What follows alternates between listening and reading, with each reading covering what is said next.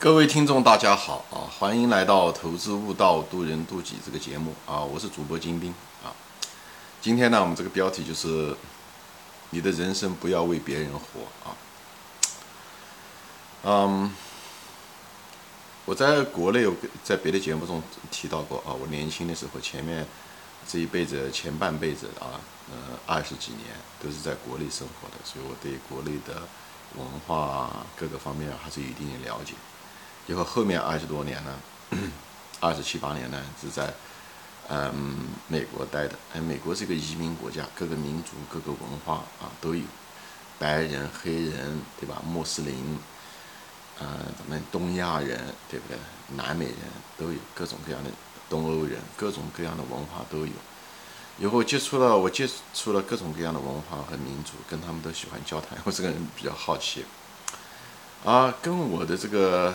经验告诉我，啊，其实咱们中国人其实可能是活得最累的，哎，就是咱们中国人活的是最累的，嗯，是什么原因呢？嗯，我就在这个节目中给大家分享一下啊。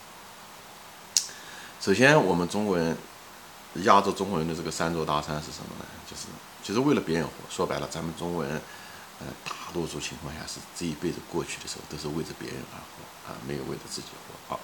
所以我在这之前说这个东西的时候啊，我给大家一个提示，我可能说的一些东西会，呃，有些人听得不舒服，因为作为一个中国人来讲，很多东西我说的很可能，呃，跟这个传统价值有很大的冲突啊，所以大家听的时候有一定的反感。但我希望大家能够忍受一下啊，把我这十分钟听过去，啊，我的结论不一定对啊，我只是发表发表我的一些逻辑和一些观点跟大家分享啊。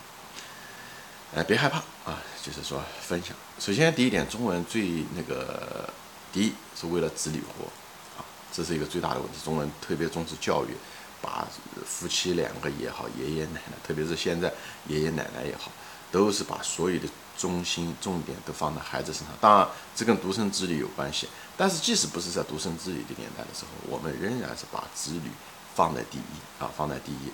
那西方国家他也把子女放在第一，在他。小的时候啊，也不是讲小，他们把夫妻的关系看得比子女其实是更重要。他总觉得这个他这个子女是他这个夫呃夫妻他们之间的爱情的一个呃结果吧。所以呢，呃，以后孩子大了以后，哎，他们基本上就不是那么样的专注，呃，至少资源上不用再呃向孩子倾斜。但咱们中国人不是，咱们中国人这个子女永远是呃孩这个家庭的一个中心啊。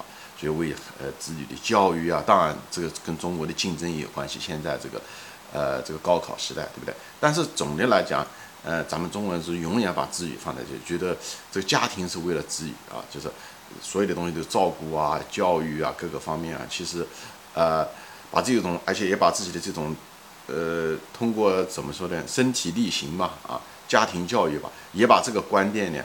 也传授给了自己的子女啊，以后自己的子女呢，也为了他下一代子女，所以每一代人都没有过好。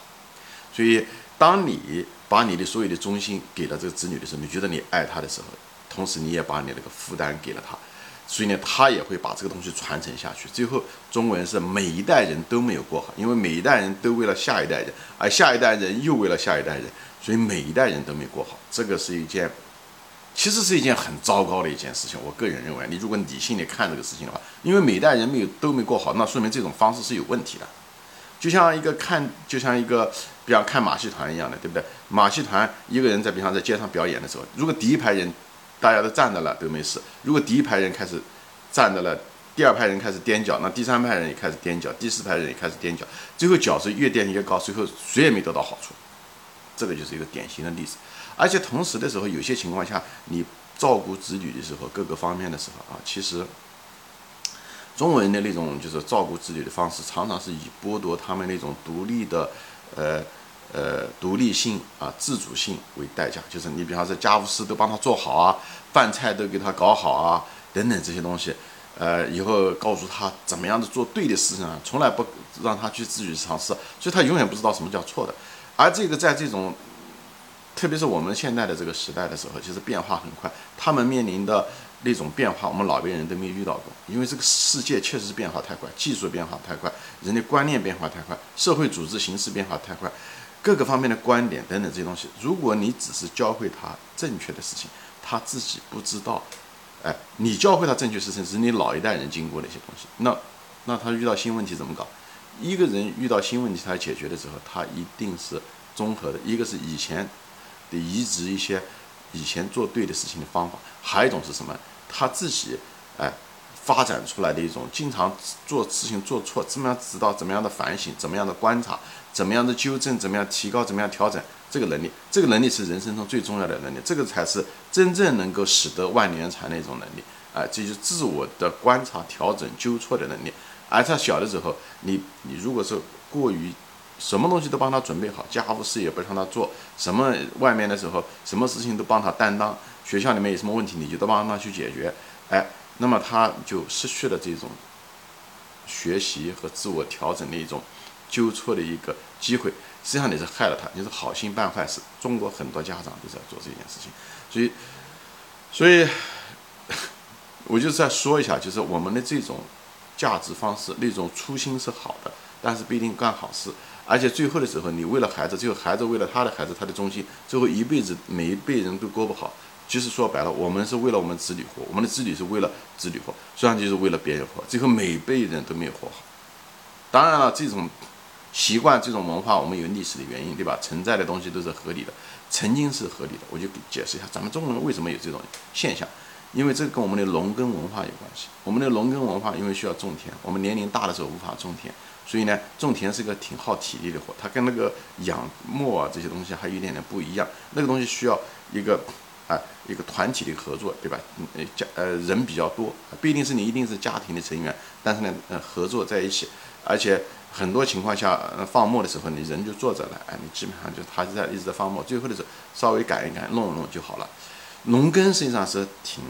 就是挺耗体力活的，就是你一直在跟着背啊了，所以年龄大的时候是肯定不行。所以中国的农耕文化就需要他养老的机制是什么？他老了他不能做的时候，就是要给孩子，所以他在他所以他必须要把孩子要培养好，无论是孩子的能力还是呃处事等等，就他怕这孩子有任何的风险，因为一旦孩子如果比方能力不行，或者是呃对他不好，或者是呃等等诸多的原因，这就涉及到他他将来老的时候能不能活得下去的问题。所以他在孩子身上倾注了非常非常多的能力，因为他最后把土地，对不对，传给他的孩子的时候，他希望这孩子有能力把这件事情做好，而且也对他好。那么他这种方法是什么一种方法？一个他对孩子好，以后培养这种感情；还有一个就是，嗯嗯，教会孩子各种各样的技能，这样子孩子能够生存下去。那么人这个他的孩子能够生存下去，对吧？这那么他才能生存下去，等他老的时候。所以这个就是为什么存在就是合理的。中国人的这种对子女的那种教育，跟我们的农耕文化有根深蒂固的关系啊。但是现在的社会是一个文明社会，就是社会福利越来越好，所以呢，其实人们那种养儿防老的那种需求没了，那个经济需求其实真正没了。国家给你福利，国家给你退休，国家给你这些呃补助，对不对？这方面越来越好。那么欧洲，嗯，那更好。那中国这几年发展的也很快。所以这就是为什么不奇怪，现在中国人就是一胎放开了以后，其实，嗯，做生二胎的人积极性没有那么高，跟这个很有关系，啊，有人说是呃，很多人说啊，这是生活压力大没时间啊，这东西，这是一方面啊，这是一方面。我觉得另外一方面就是，可能那个呃年轻人自己都没有感觉到的，就是什么呢？就是说白了就是，呃，没需要了，因为你不能，你不可能指望子女了，因为。国家来照顾你这些东西，所以你没有那种经济需求。我觉得存在的东西都是合理的。你想那时候当年的时候，之所以是这样的，就是因为有这种，哎，生存的压力，老了防老的一种机制，养儿防老的机制，对不对？现在人说我生活压力大，我没有时间。那那时候古代的时候，那些人生产效率那么低，对不对？还要种田，还要养养那么多孩子，你觉得他们有时间？啊，他们生活压力不大，所以那些东西都是借口啊。我个人认为啊，只是不同的压力而已。所以我认为是因为这个社会的进步。哎，养叫做养老机制，现在给了政府。哎，你通过你的劳动以后，你把你的呃交税，交嗯嗯付养老金，说白了就是储存，你自己养了自己的老，这是一种社会机制，政府只是提供了这个机制而已。这样的话，你就不用那种方法，通过生物的方式呃指望孩子这样子养老。所以我就在这地方说一下这个原因。所以说，我们之所以对子女这么教育。